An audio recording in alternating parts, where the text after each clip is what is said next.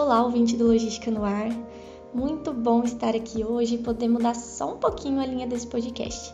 Eu me chamo Micaela, sou advogada e vou falar um pouquinho sobre direito, claro, relacionado à logística, que é o foco desse podcast. Algo que infelizmente tem sido bastante recorrente é o roubo de cargas, principalmente em rodovias durante o transporte de mercadorias. De acordo com a Associação Nacional do Transporte de Cargas e Logística, os roubos de carga tiveram um aumento de 1,7% no Brasil em 2021.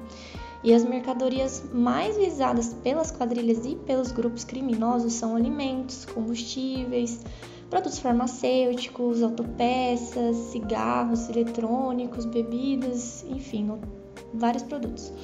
Você sabe o que acontece com os integrantes do negócio jurídico quando isso acontece? O transportador e o dono da carga, por exemplo. Bom, sobre a responsabilidade do transportador pela carga, o Código Civil dispõe do artigo 743 até o 756 que o transportador tem o dever de tomar todas as cautelas para manter a mercadoria em bom estado durante o transporte e entregá-la no prazo estabelecido. Essa responsabilidade começa no momento em que a transportadora recebe a mercadoria e termina com a entrega ao destinatário. No entanto, essa responsabilidade pode ser afastada no caso de caso fortuito ou força maior, previsto também no artigo 16, inciso 5 da Lei do Transporte Multimodal de Cargas, no artigo 12, inciso 5 da Lei 11.442 de 2007 e no Código de Defesa do Consumidor.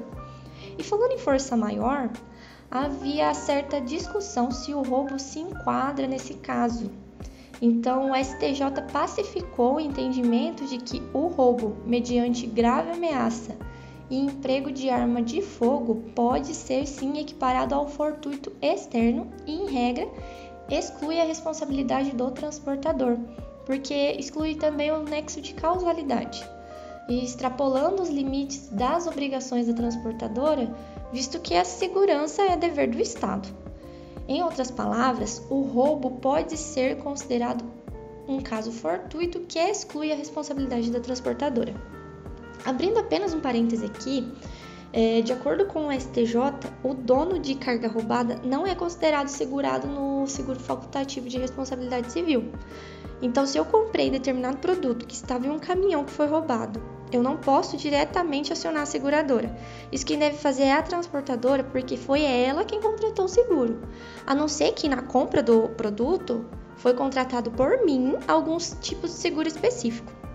E de acordo com o decreto 61.867-67, as pessoas físicas ou jurídicas de direito público ou privado que se incumbirem do transporte de carga são obrigadas a contratar seguro de responsabilidade civil em garantia das perdas e danos sobrevindos à carga. E essa indenização é limitada ao valor da mercadoria. Bom, foi um prazer falar um pouquinho sobre o tema e espero ter ajudado em algo. Um forte abraço!